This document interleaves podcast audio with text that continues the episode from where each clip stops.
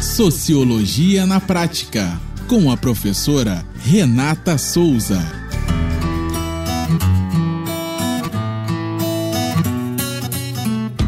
Olá, pessoas. Eu sou a professora Renata Souza e esse é mais um podcast do Sociologia na Prática. A nossa reflexão sociológica de hoje é: o novo normal? A Organização Mundial de Saúde avisou. Fizeram pouco caso, chefe de Estado minimizou, demorou. Muito tem se falado sobre o novo normal inaugurado pela pandemia. Já são mais de 100 dias de quarentena, no qual a necessidade do isolamento social é o imperativo preconizado pela Organização Mundial de Saúde. Além da necessidade da não aglomeração, o uso de máscaras e a higienização das mãos com água e sabão e álcool em gel serem as únicas formas de conter o contágio e, consequentemente, o aumento dos casos de Covid-19. No Brasil, o coronavírus já ceifou mais de 70 mil vidas e o número de novos infectados só aumentam diariamente. Números que colocam o Brasil em segundo lugar no ranking de óbitos e casos no mundo, perdendo apenas para os Estados Unidos. E mesmo assim, a grande preocupação dos nossos gestores é com a economia. A vida das pessoas parece não importar muito. Com toda certeza, estamos vivendo uma realidade diferente. Não tenho dúvidas que estamos vivendo de forma nova, já que são mais de três meses de Covid. O novo coronavírus já se tornou nosso velho conhecido. Tão velho que alguns já perderam o medo e começaram a entrar no pique bandeira das autoridades que iniciaram a reabertura do comércio. Mas a pergunta que não quer calar é: será que o novo normal chegou para todo mundo?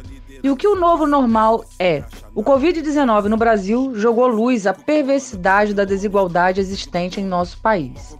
O vírus chegou ao país trazido por pessoas da classe alta que estavam em viagens internacionais. O primeiro caso confirmado em nosso território foi de um homem de 61 anos, morador de São Paulo, que tinha viajado para a Itália. Depois do diagnóstico positivo, teve acesso a tratamento em um hospital particular e ficou curado. Desfecho muito diferente de uma trabalhadora doméstica de 63 anos do Rio de Janeiro, que foi infectada por sua patroa, que também havia viajado para a Itália. Essa senhora foi a primeira vítima fatal do coronavírus na cidade.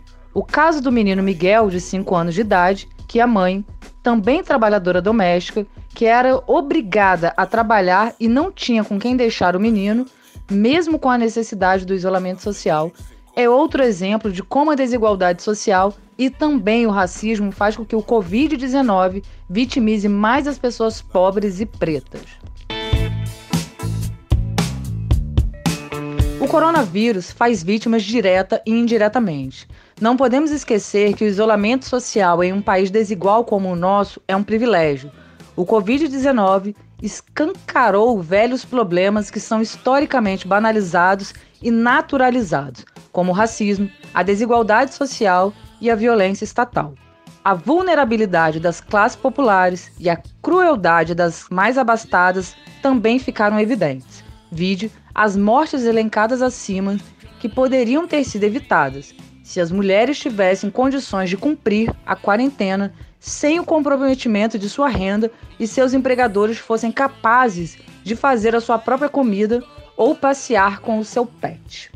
Falar em home office com o pedreiro, a trabalhadora doméstica, o motorista de aplicativo, o ambulante ou qualquer outro profissional que tenha vínculos empregatícios frágeis ou não tenha nenhum direito ou garantia trabalhista assegurado chega a soar de forma cínica e covarde.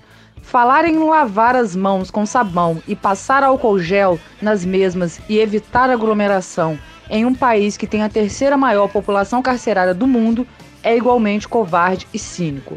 Falar para os alunos da escola pública para estudarem para o Enem, porque ele vai acontecer e o mesmo não é para atender injustiças sociais é também covarde e cínico.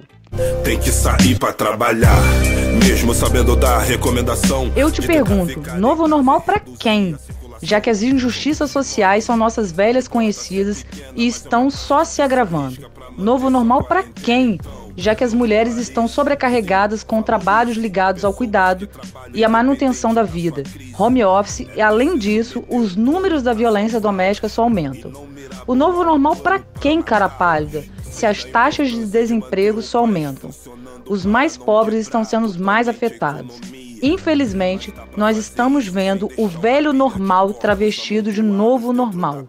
Porque para o entregador, o gari, o morador da comunidade carente, o enfermeiro, o padeiro, o porteiro e vários outros trabalhadores que não puderam ou não tiveram o privilégio do isolamento social, o normal continua normal.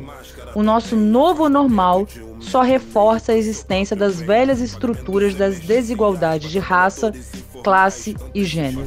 Tem que sair para trabalhar, mesmo sabendo da recomendação de tentar ficar em casa e reduzir a circulação. Não são todos que podem. Não me importa se é pequena, mas é uma parte que se arrisca para manter sua quarentena. Então, não polarize, sim, valorize pessoas que trabalham independente da sua crise. É preciso meter um plano para salvá-las e não mirabolar um plano para matá-las. Sei da importância de manter o país funcionando para não quebrar totalmente a economia. Mas dá para fazer isso sem deixar uma pilha de corpos amontoados dentro da periferia.